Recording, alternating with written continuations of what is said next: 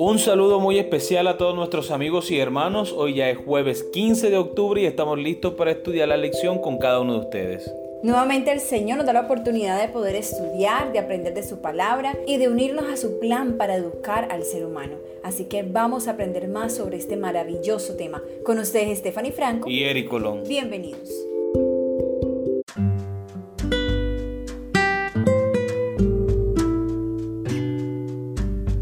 Jesús nuestro ejemplo. El título de la lección para el día de hoy. Jesucristo, el Hijo de Dios, fue el único que vivió en perfecta obediencia al Padre, en perfecta obediencia a la ley de Dios. Hizo esto para poder ser no solo nuestro sustituto, sino también nuestro ejemplo. Leen los siguientes pasajes. Lucas capítulo 2 versículos 51 y 52. Filipenses capítulo 2 versículo 8. Hebreos capítulo 5 versículo 8, Juan capítulo 8 versículos 28 y 29. ¿Cómo nos recuerdan la obediencia de Cristo a lo largo de su vida?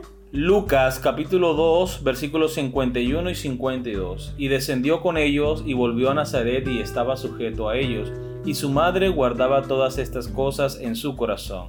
Y Jesús crecía en sabiduría y en estatura y en gracia para con Dios y los hombres. Filipenses capítulo 2 versículo 8. Y estando en la condición de hombre, se humilló a sí mismo, haciéndose obediente hasta la muerte y muerte de cruz. Hebreos capítulo 5 versículo 8. Y aunque era hijo, por lo que padeció, aprendió la obediencia. Juan capítulo 8 versículos 28 y 29.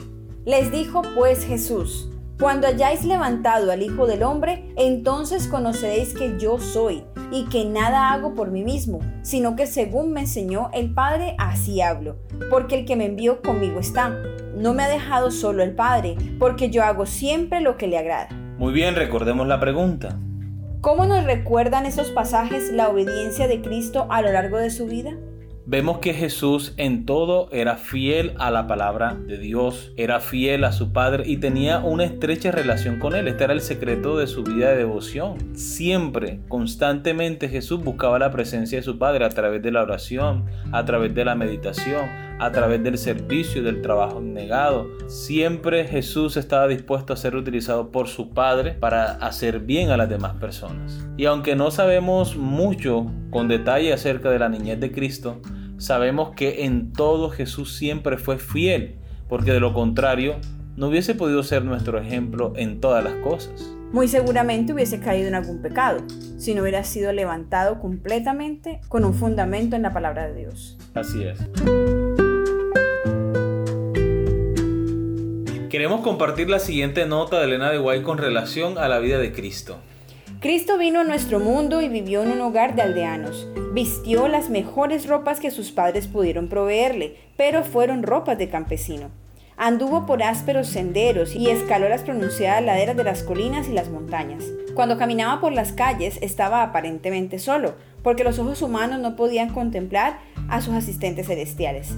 Aprendió el oficio de carpintero para poder señalar como honorable y ennoblecedora toda labor honesta realizada por los que trabajan con la mira puesta en la gloria de Dios. Cristo, el Señor de toda la tierra, fue un humilde artesano. No fue comprendido y se lo trató con desdén y desprecio, pero había recibido su misión y autoridad del poder más elevado, del soberano del cielo. Los ángeles fueron sus servidores, porque Cristo estaba ocupado en los negocios de su Padre, tanto cuando trabajaba junto al banco del carpintero como cuando realizaba milagros para las multitudes. Alza tus ojos, página 65. Esta última parte, amor, nos dice el secreto de la vida de devoción de Cristo. Dice que Él le era necesario estar en los negocios de su Padre. Amén. Entonces esto es importante que nosotros lo tengamos en cuenta, porque si del mismo modo nosotros buscamos la presencia de Dios y estamos ocupados en el negocio de nuestro Padre. Así es, la misma presencia que acompañó a Jesús nos puede acompañar a nosotros también, el Espíritu Santo y los santos ángeles de Dios. Amén. Muy bien, continuamos con la lectura. Quizás Juan lo haya expresado mejor al escribir esto. El que dice que permanece en él debe andar como él anduvo. Primera de Juan capítulo 2 versículo 6. Cuando fijamos nuestra vista en la vida de Cristo y su ministerio en la tierra, es fácil ver cómo complació al Padre con su obediencia. Cristo cumplió la profecía y obedeció las leyes de Dios durante toda su vida. Así como Dios dijo a Moisés que escribiera su ley para que fuera un testimonio para Israel, Cristo fue la encarnación viva del testimonio para sus apóstoles, sus discípulos, los pecadores y los santos. Ahora, en lugar de tener solo un conjunto de reglas para seguir, también tenemos para seguir el ejemplo de Jesús, un ser humano de carne y hueso, aunque divino. Como maestros, ¿qué mejor modelo para seguir podemos presentar a los alumnos que el modelo de Jesús en su obediencia al Padre? Pienso que no hay un mejor ejemplo que la vida de Cristo Jesús, porque Él estuvo dispuesto a obedecer a su Padre hasta la muerte. Y allí vemos la disposición de Jesús para obedecer, para entregar su voluntad a la voluntad de Dios. Y es que en Cristo, amor, se refleja el ser humano al 100% en todas las esferas, porque Jesús se desarrolló en conocimiento, se desarrolló en destreza, en una habilidad para trabajar, se desarrolló como ser humano, humilde, trabajador, que sentía el dolor ajeno, podía ver en los demás el dolor y sentirse con la necesidad de ayudar a las demás personas. Entonces en todas las esferas vemos a Jesús 100% humano desarrollado en todas las esferas. ¿Cuánto quisiéramos nosotros que nuestros estudiantes puedan desarrollarse de la misma manera que Jesús lo hizo? Así es, y eso lo podemos lograr con la ayuda de Dios. Todo lo podemos en Cristo porque Él nos fortalece. Amén. Esa así llamada fe en Cristo que profesa eximir a los hombres de la obligación de obedecer a Dios no es fe sino presunción. Por gracia sois salvos por medio de la fe, pero la fe, si no tiene obras, está completamente muerta, como está en Efesios capítulo 2 versículo 8 y Santiago capítulo 2 versículo 17. Antes de venir a la tierra Jesús dijo de sí mismo, me complazco en hacer tu voluntad, oh Dios mío, y tu ley está en medio de mi corazón. Salmo 48. Y poco antes de ascender al cielo, dijo otra vez, yo he guardado los mandamientos de mi Padre y permanezco en su amor. Juan capítulo 15 versículo 10. La escritura dice, en esto sabemos que nosotros lo conocemos, si guardamos sus mandamientos. El que dice que permanece en él debe andar como él anduvo. Primera de Juan, capítulo 2, versículos 3 al 6.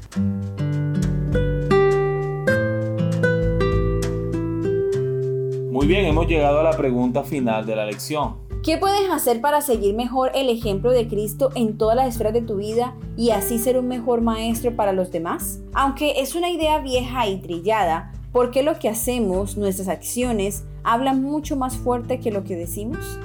Yo pienso, amor, que lo que hay que hacer, y ya lo hemos hablado en otras lecciones, es renunciar a nosotros mismos. Porque para seguir el ejemplo de Cristo debemos dejar de lado todos esos sueños, anhelos, ambiciones que van en contra de la voluntad de Dios. ¿Verdad? Debemos estar dispuestos a dejarlo todo, así como estuvieron dispuestos los discípulos a dejarlo todo.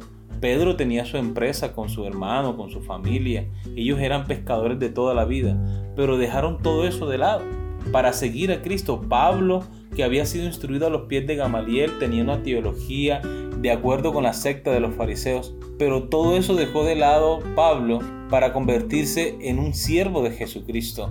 Dice el apóstol que lo tuvo por basura, lo tuvo por poco.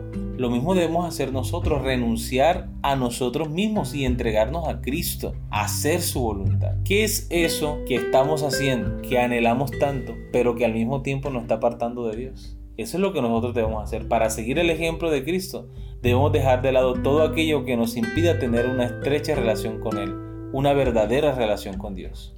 Claro está que no estamos diciendo que ahora debemos dejar nuestra profesión, nuestra empresa, nuestro trabajo porque necesitamos irnos a predicar la palabra de Dios. No estamos diciendo eso. A lo que se refiere mi esposo es que sea alguna actividad que realizamos en nuestra vida, sea alguna tarea que hacemos diariamente, pero que no va de acuerdo a la palabra de Dios, no va de acuerdo a su voluntad, al plan que Dios tiene para nosotros. Entonces eso debería ser algo para considerar dejarlo y todo ponerlo en manos de Dios. Solamente cuando nosotros ponemos algo en manos de Dios es que Él puede trabajar y hacer grandes cosas con nosotros. Pero si no nos abandonamos en sus manos, prácticamente estamos atando las suyas y no le permitimos que obre nuestras vidas.